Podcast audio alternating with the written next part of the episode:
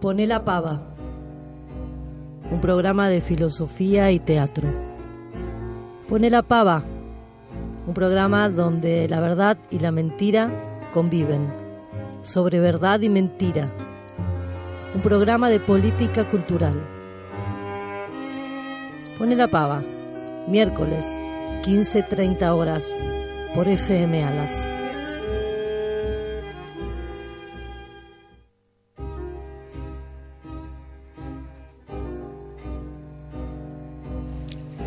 Buenas tardes, otro miércoles más de Poner la Pava, miércoles de mayo, miércoles 21 de mayo, eh, aquí en Poner la Pava.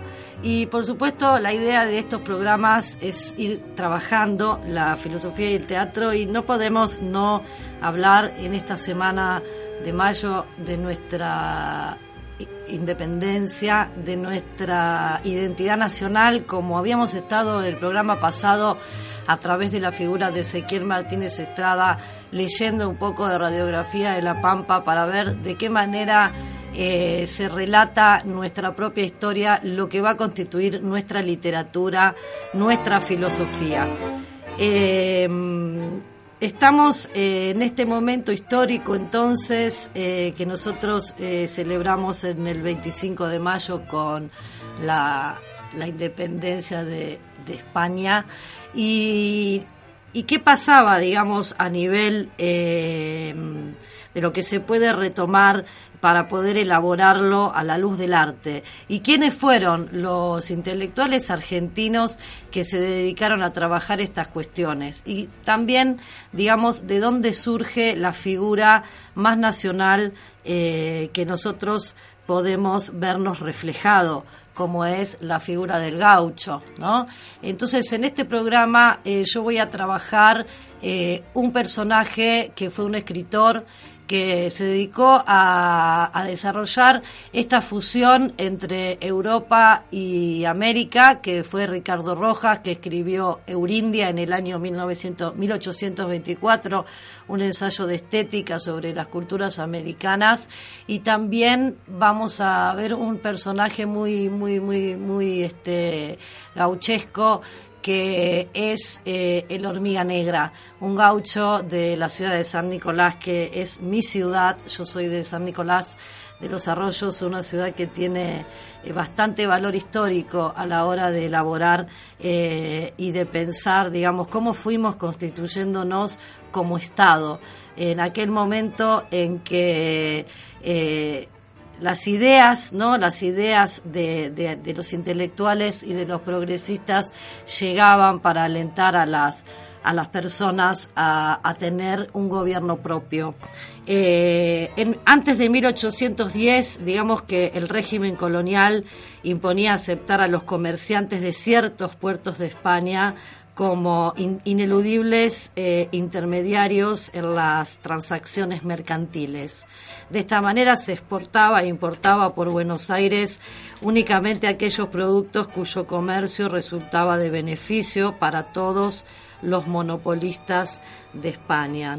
Digamos que eh, había cifras que traducían el predominio del interés por los metales en la política comercial impuesta por la dominación colonial.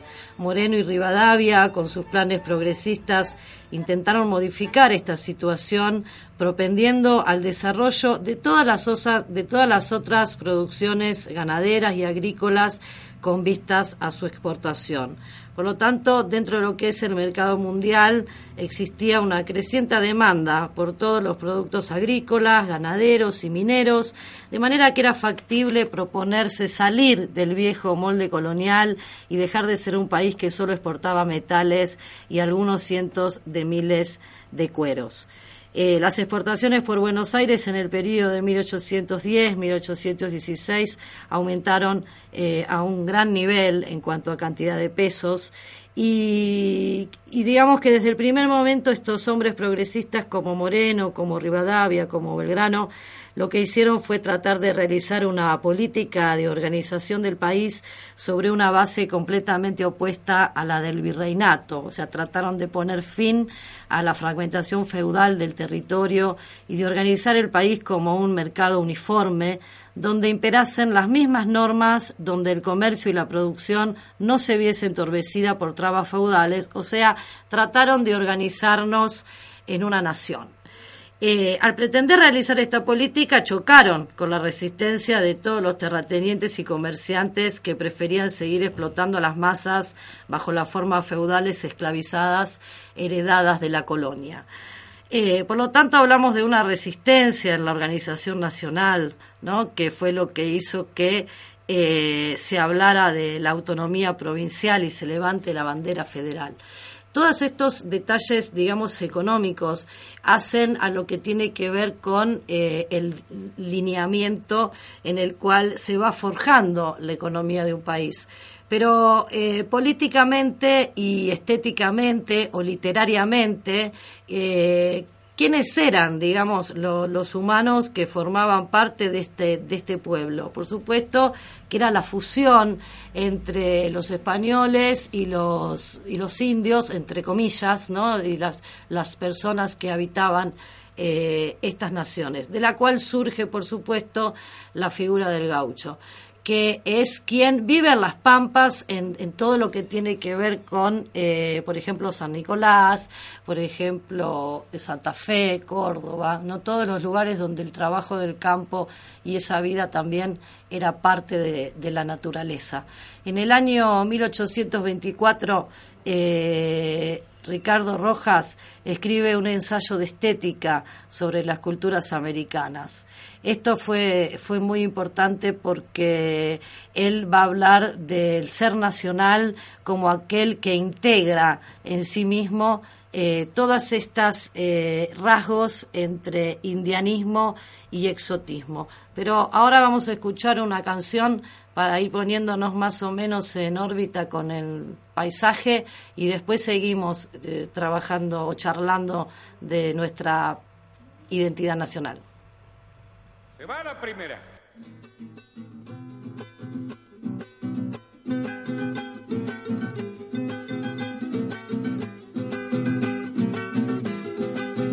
Adentro.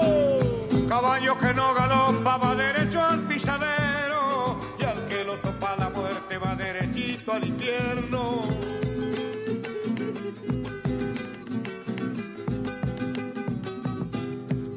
solo y galopando como quien se va perdiendo, con el alma dolorida, caminito de los cerros.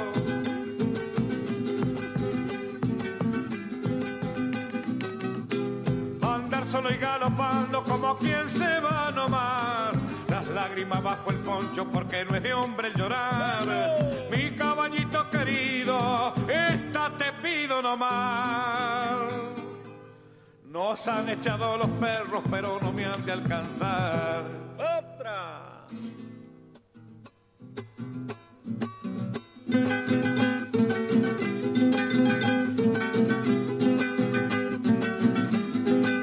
¡Adentro! Caballo que no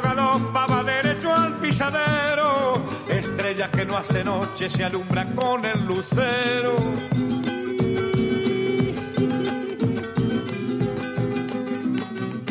Soy jinete de la noche, voy galopando hacia el alba, ando lejos de mi tierra por no vender mi guitarra.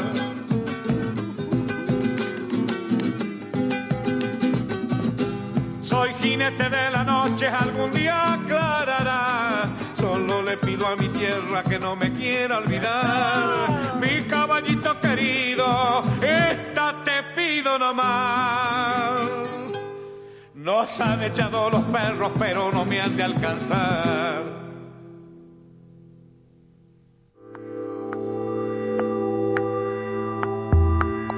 Pone la pava. Un programa de filosofía y teatro.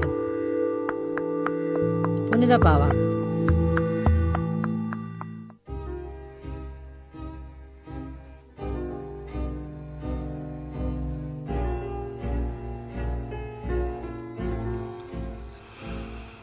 El templo de Eurindia era una mezcla de elementos artificiales y naturales. Comenzaba siendo un árbol con fuertes raíces hundidas en la tierra americana y culminaba transfigurándose en un templo barroco. Trataba de transformar una ideología en una obra arquitectónica donde se entremezclaban Europa y la América indígena que influían sobre el hombre y el ser nacional convertía la idea en monumento a la imagen de sus gobernantes, con la finalidad de asentar en él los valores y la estructura política creada por los sectores dirigentes, cuya importancia se medía por el tamaño y por el número y calidad de sus habitantes. La doctrina de Eurindia es de tanta latitud que se fundan las fuerzas creadores de la tierra y penetra por la raza en la historia de la civilización humana. Las fuerzas cósmicas así humanizadas se organizan en la conciencia social y el Estado democrático, tipo de los gobiernos de América, deja a aquellas fuerzas hacer la morada espiritual de la patria.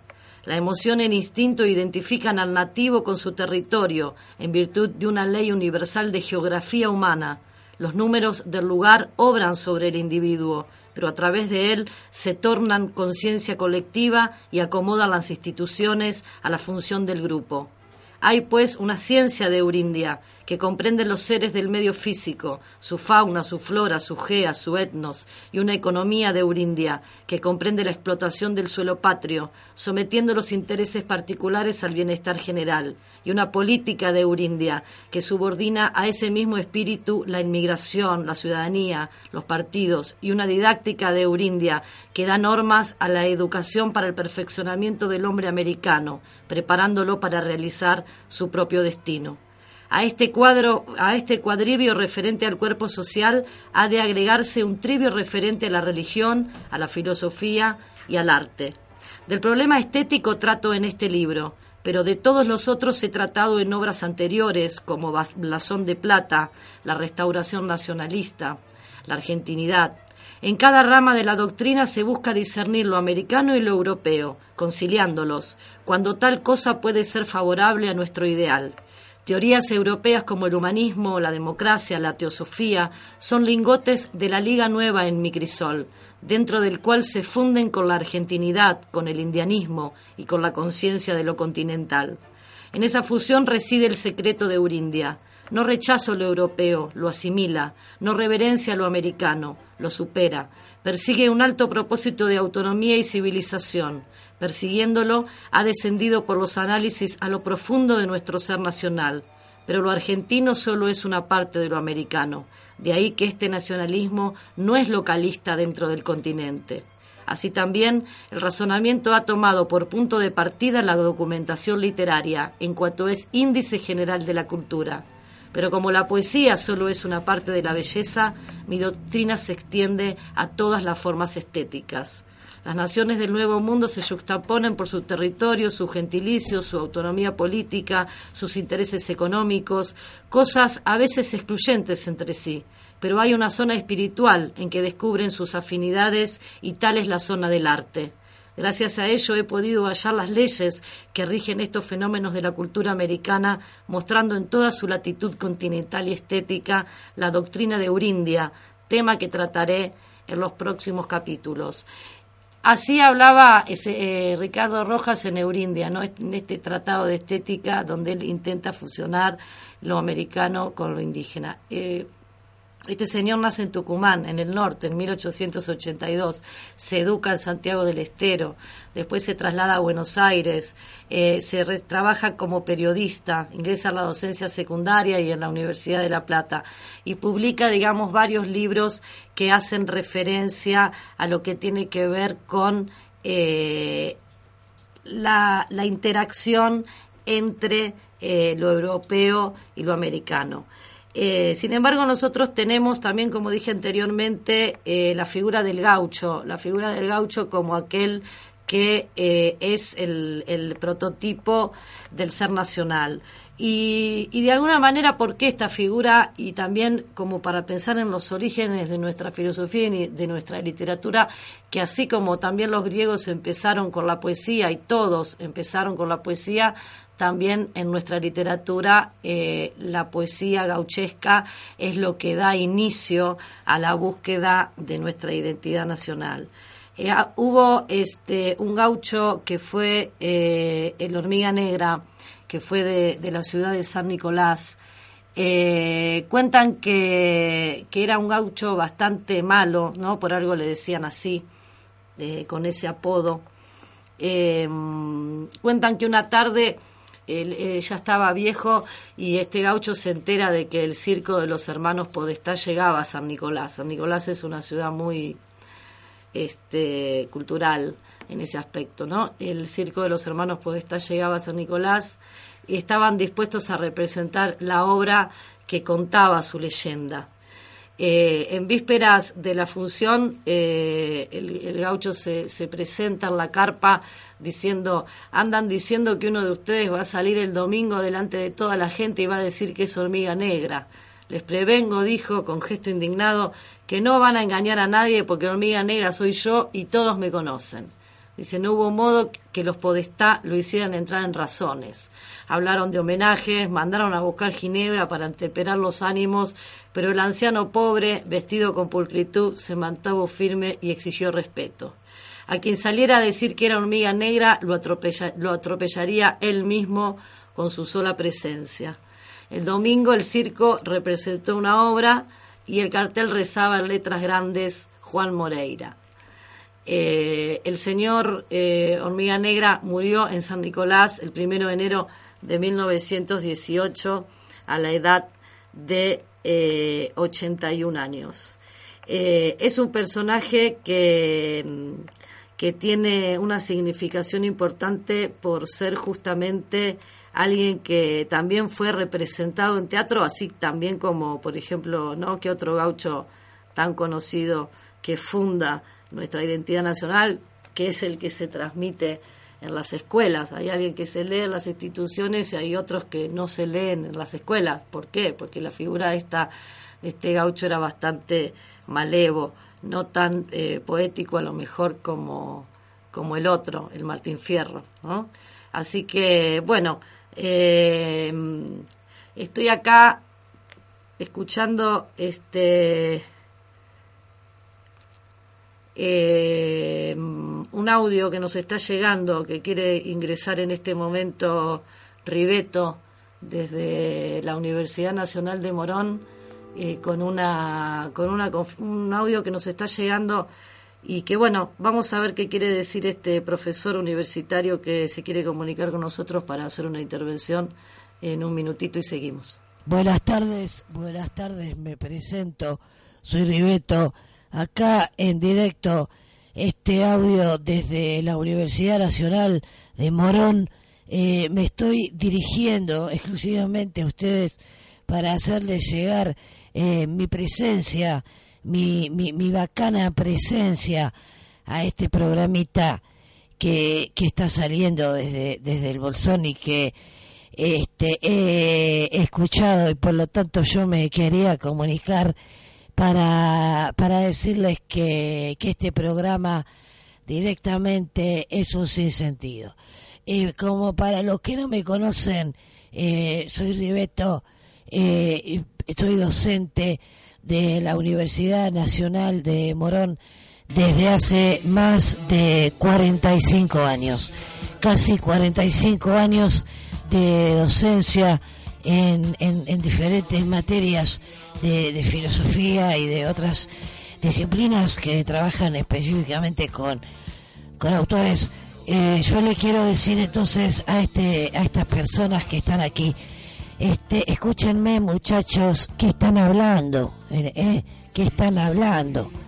Eh, el nivel del inconsciente estructurado por el lenguaje me obliga a dirigirme a ustedes para informarles, sobre todo aprovecho este medio para comunicarme con mis estudiantes eh, que a partir de la semana que viene estarán prohibidas las metáforas. Ya tenemos suficientes metáforas en la historia de la filosofía y por culpa de tantas metáforas, el nivel académico e intelectual de los estudiantes es nefasto. Ustedes, este programa, es nefasto. Porque se piensa que pueden cambiar el mundo. Son ridículos. Viven en una nube de pedos. Si piensan que van a poder escribir algo que ya no esté escrito, que van a poder decir algo que ya no esté dicho, que van a poder actuar algo que ya no esté actuado. Jamás, jamás alcanzaremos el verdadero conocimiento de nosotros mismos por culpa de los agujeros negros infiltrados en la herencia. Jamás, jamás sabremos quiénes somos realmente.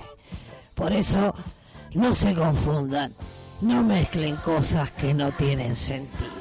Occidente es Occidente y nosotros somos occidentales. A mí me contratan para dar debates públicos. Soy una personalidad muy reconocida dentro del ambiente intelectual, dentro de la academia, constantemente. Estoy dando conferencias, hago cátedras que las subo por YouTube. Digamos que soy un prócer de la filosofía. Y a mí me encanta, es algo que disfruto profundamente, eh, cuando el, contrincante se va hecho mierda. Utilizo todas las armas que mi información lacaniana me ha brindado para hacer quedar bien en ridículo al pobre y joven profesor que se piensa que es un iluminado. Así, a Rileto nadie le gana y mientras tanto yo gano dinero, sí. El dinero que he ganado en la vida a causa de haber sido contratado por diferentes instituciones, por diferentes academias, para dar debates y otro tipo de cosas más, seminarios, cursos, cátedras. Este dinero me da la pauta de que estoy en lo cierto. Y con el único título oficial de filósofo me he declarado un médico de la psique humana. Así que a mí no me vengan con imaginaciones, productos de mentes psicóticas. Acá somos todos neuróticos y punto. Por algo, Nietzsche y Artaud terminaron encerrados en manicomios por psicóticos, psicóticos de mierda superfluos y realistas. Yo, la verdad, Arto no lo entiendo. Ese libro apestoso, como Van Gogh, el suicidado por la sociedad, o esa otra inmundicia como es el teatro y su doble. ¿Qué dicen esos libros? Por favor. Y esos mequetrefes pretenden llamarse filósofos y no me vengan con Sartre ese negligente. ¿Me querés decir, me querés decir vos, cacho, me querés decir qué mierda quiso hacer cuando escribió la crítica de la razón dialéctica? Por favor. ¿Cómo puede sostener que el misterio de la existencia se revela a través del arte? ¡Qué manga de hijos de puta!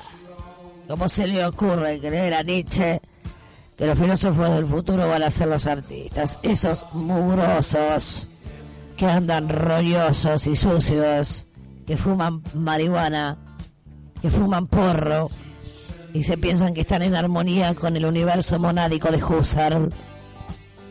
Por favor, los actores, manga de vagos, pónganse a laburar, ¿eh? Y los pintores o los músicos, manga de atorrates. Después de Beethoven, de Mozart, de Chopin, ¿Qué me vienen con Charlie García? ¿Qué me vienen con Bersuit Vergarabat? ¿Qué es eso? Bersuit Vergarabat, un tipo que canta pijama, por favor. Neuróticos obsesivos, son todos neuróticos. Y miren el mundo cómo ha quedado. Ahora yo me quiero comprar un terrenito del sur.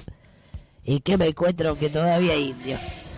Puede ser posible que todavía hoy en nuestro país con los adelantos técnicos que ha habido, con el desarrollo de la ciencia y la cibernética, con el avance del psicoanálisis existan todavía en la Argentina tribus indígenas.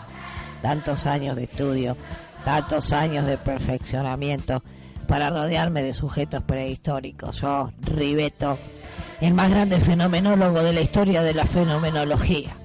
El único sujeto con capacidad de discriminar la locura de la verdad. Ese soy yo. La locura de la verdad yo lo sé discriminar porque yo soy la verdad. Ribeto, el verdadero, el que piensa con la psique. Ribeto, ese soy yo. Va, ese es el apellido que llevo desde que nací. Ribeto, mezcla de ri, Que mi apellido termine en eto. Es una gran incógnita para la semiótica. Pero ese trabajo se los dejo a los boludos como ustedes que se pasan la vida estudiando a tipos como yo. Muy buenas tardes a todos. Me presenté, soy Beto y me propongo, yo quiero tener una columna acá en este programa. A ver, por favor, se los pido. Esta fue mi, mi, intervención. No sé, no les voy a cobrar nada, pero me gustaría de alguna manera estar ahí, eh, meter alguna palabrita, algún bocadito eh, no cobro mucho, después arreglamos, eh, no se preocupen, no soy un mal tipo, tengo un mal carácter, pero todavía estoy acá y, bueno, que tengan absolutamente muchas, muchas, muchas buenas tardes. Eh, pronto, no sé cuándo, andaré de nuevo por aquí. por ahora estas reflexiones de, de, esta persona tan interesante, tan bacana, tan de otro, de otro espacio tan este, absolutamente conocedora del bien y por sobre todas las cosas también del mal. Buenas tardes, me presente, soy Ribeto. ¿Quién es Ribeto? ¿Un escritor subsumido el anonimato de los otros que trascienden? ¿O es el mismo, en su esencia, Ribeto, el que escribe lo que el otro que no es el mismo intenta hacer trascender a través del tiempo y de la historia? ¿Quiénes somos nosotros, seres humanos finitos, como para creer poder emitir juicios de valor intelectual sobre el contenido inicial del fenómeno noemático? ¿Quiénes somos nosotros como para permitir que el devenir de la palabra sea ciencia apodíctica? ¿Con qué autoridad superflua e inútil condenamos al ser del tiempo en el lenguaje? ¿Cómo hacemos nosotros para soportar el devenir del silencio en nuestro cuerpo y en el cuerpo de los otros? Estamos vivos y pensamos, tenemos la posibilidad de asociar, de reinventar nuestro saber a nuestro modo, con los conceptos fijos, con las palabras de los otros situadas en el plano en el que los otros las dijeron, a quiénes, con qué fines, cuáles eran sus fundamentos últimos.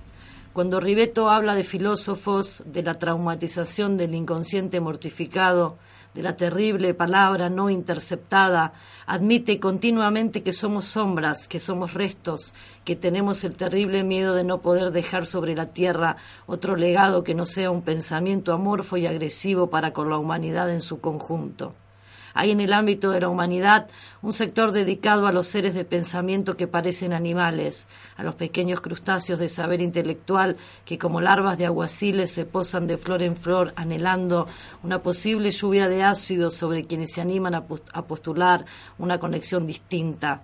Vulgarmente se los llama gorilas o garrapatas. Las garrapatas van adheridas al gorila, son parte del mismo. Si nosotros tuviéramos que elegir entre un gorila y una garrapata, seguramente nos quedaríamos con la eticidad de la segunda. No pretende ir más allá de lo que su propio cuerpo es capaz de soportar. En cambio, el gorila quiere ser el rey de la selva y no lo es. Es así, gente como Ribeto hay en todos los ámbitos. Los hay mejores y los hay peores. Hay algunos que esperan la llegada del espíritu final dentro de la filosofía otros que postergan la evidencia del látigo y hay quienes anuncian que el ser del tiempo tiene una instancia distinta a la del ser en el mundo. Hay seres aptos para todas las especializaciones del saber.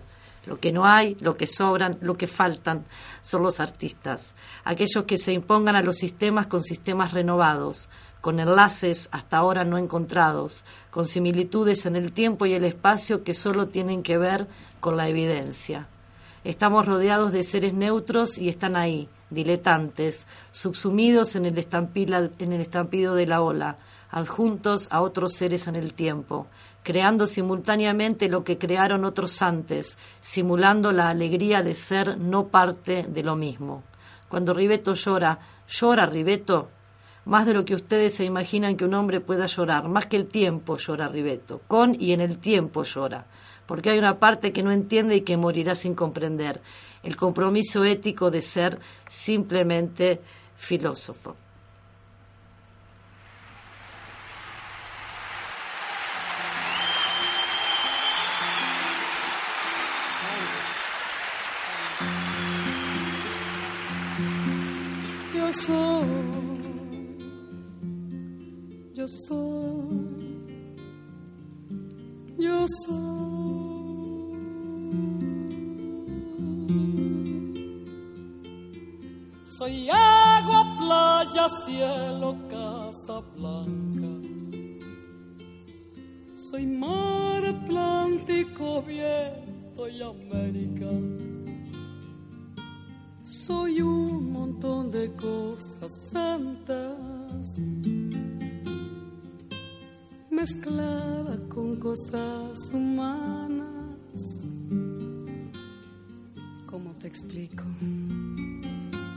Cosas mundanas.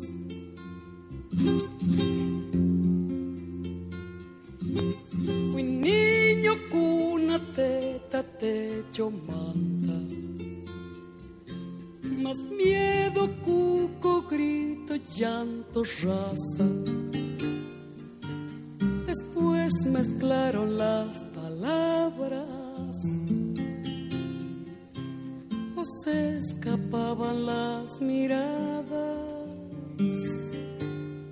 Pasó, no entendí nada.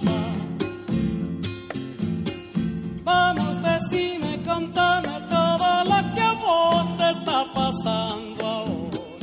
Porque si no, cuando está tu alma sola llora. Hay que sacarlo todo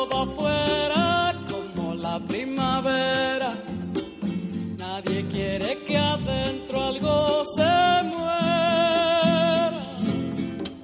Hablar mirándose a los ojos, sacar lo que se puede afuera para que adentro nazcan cosas nuevas.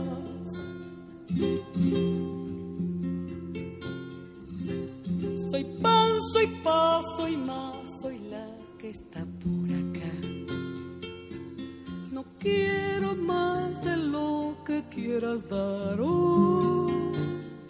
Hoy se te da, hoy se te quita. Igual que con la margarita, igual al mar, igual la vida, la vida, la vida,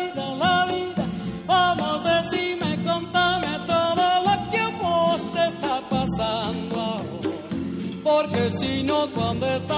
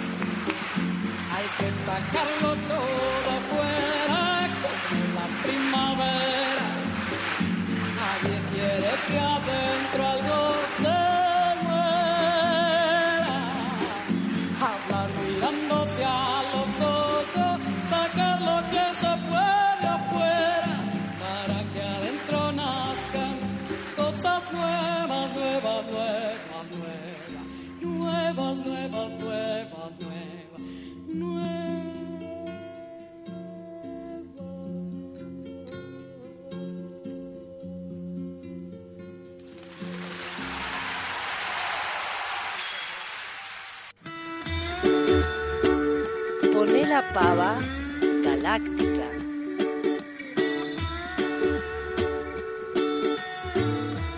Poné la pava galáctica. Mi creatividad vuela como los aviones. Puedo construir un cerebro sin leer las instrucciones. Hablo todos los idiomas de todos los abecedarios. Tengo más vocabulario que cualquier diccionario. También sé cómo comunicarme por telepatía. Poné la pava galáctica. Un espacio para la reflexión, para la meditación y para el conocimiento de la espectralidad. Poné la pava galáctica. Muy buenas tardes, muy buenas tardes, oyentes, queridos oyentes de Pone la Pava, Pone la Pava Galáctica. Hoy voy a hacer una intervención pequeña, voy a hacer una intervención de hormiguita. Voy a hacer una pequeñita intervención simplemente para decirles que todavía estamos en la decimoprimer luna espectral de la serpiente. ¿Cómo puedo liberar y dejarlo ir?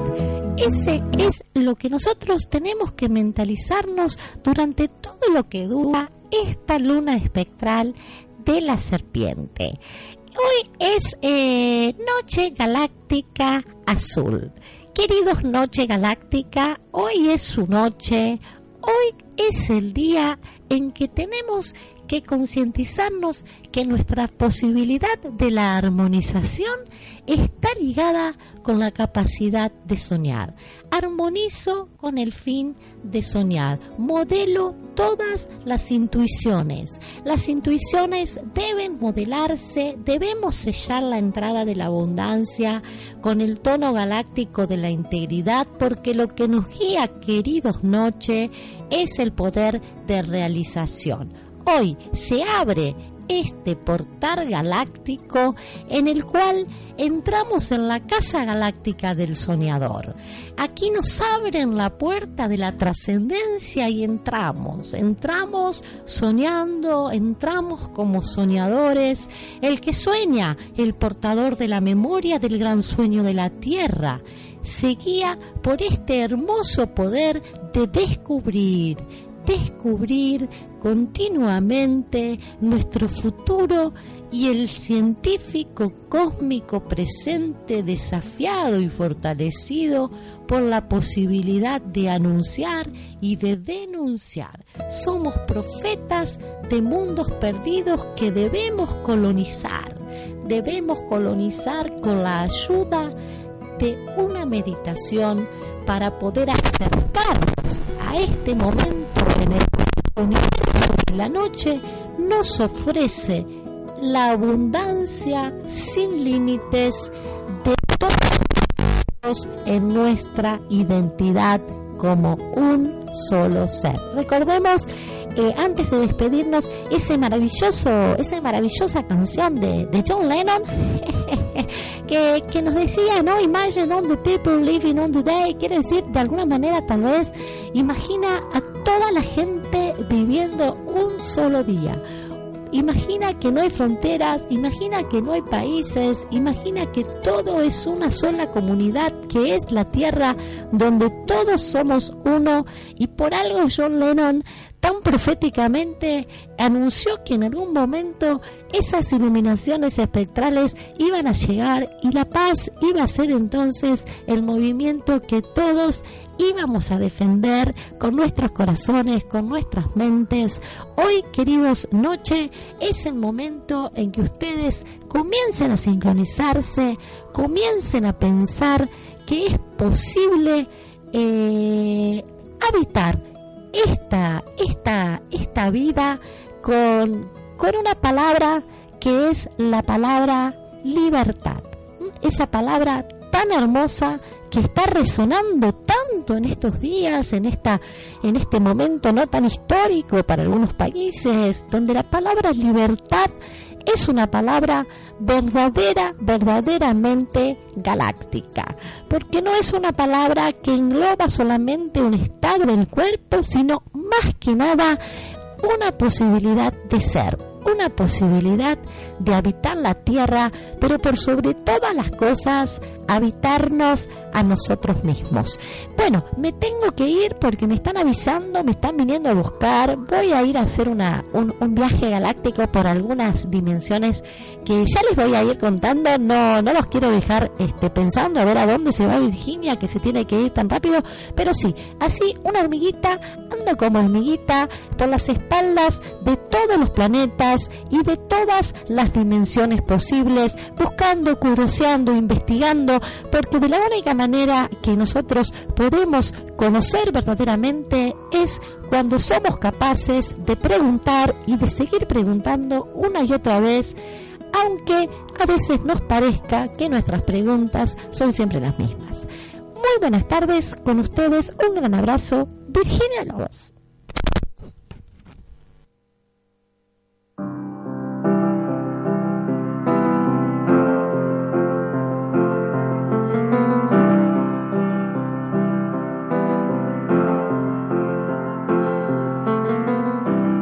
Pone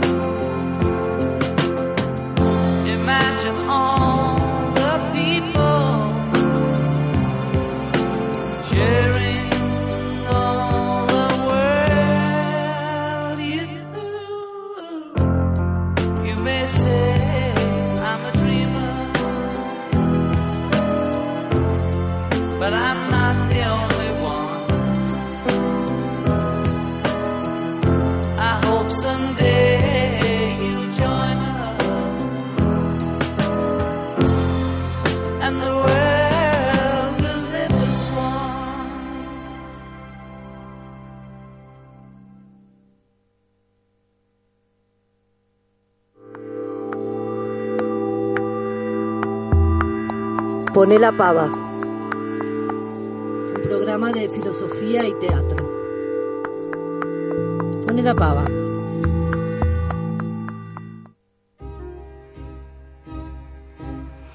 Bueno, últimos minutitos de poner la pava cerrando entonces el día de hoy que la idea era un poco hablar de esto que tenemos que hablar porque el hecho de estar en la semana de mayo y porque también nos, me interesa esto de la identidad nacional, la búsqueda de una filosofía argentina.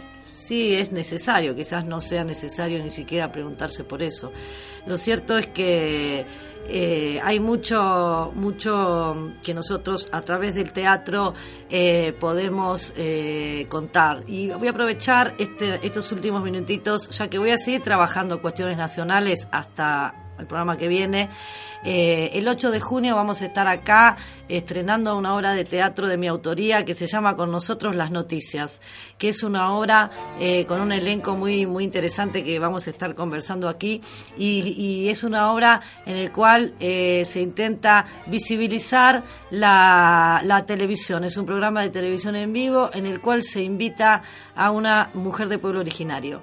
Eh, no quiero, digamos, eh, entrar a contar de lo que se trata la obra, sino decir que se puede eh, narrar desde la teatralidad, desde el lenguaje escenográfico y, dramatúrgico, cierta manera de interpretar la realidad y sobre todo porque no, no desaparecieron los rasgos más importantes de, de esta tierra. Por lo tanto, nosotros nos preguntamos qué pasa con ellos hoy, en este momento de globalización. Allá en San Nicolás, en 1837, quedó eh, la figura de este gaucho malo eh, que fue el hormiga negra y que por eso no se lo da a la escuela, para que no sea un mal ejemplo porque era un gaucho bastante malo.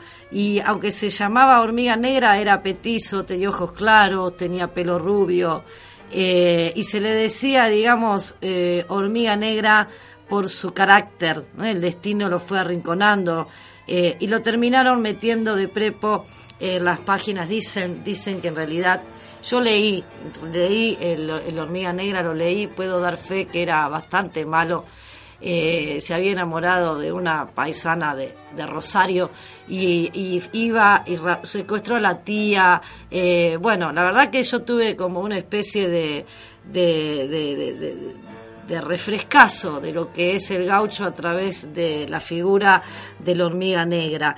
A lo largo de su vida se lo acusaron de varios crímenes.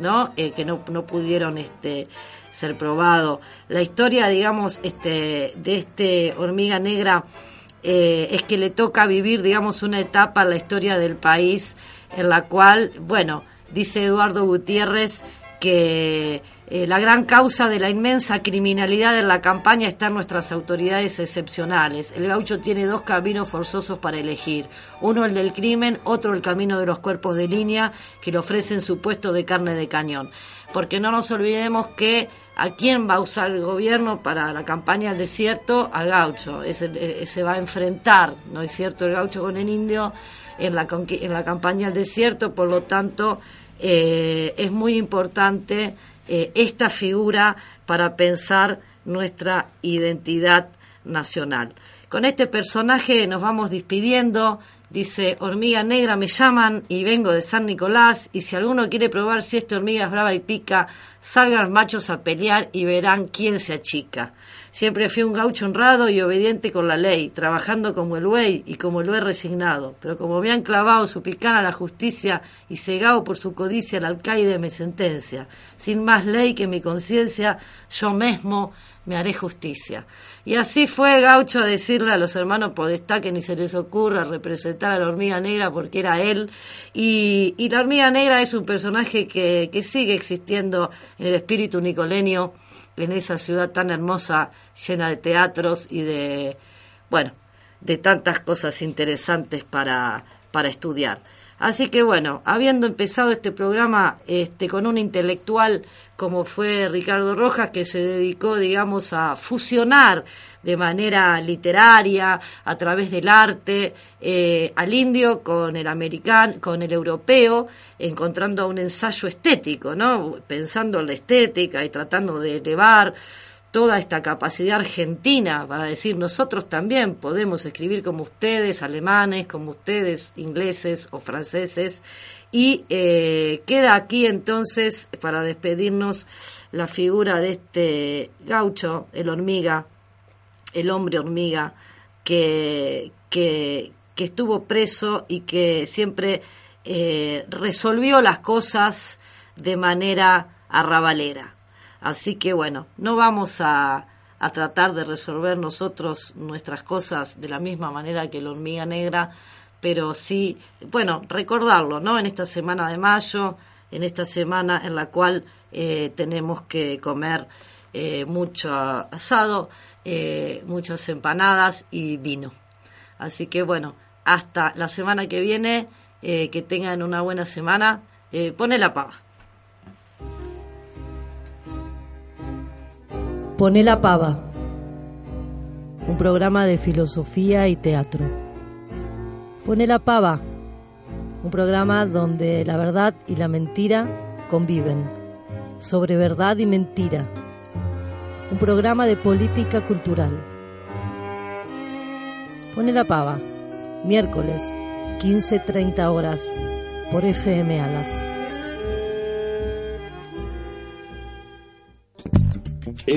Alas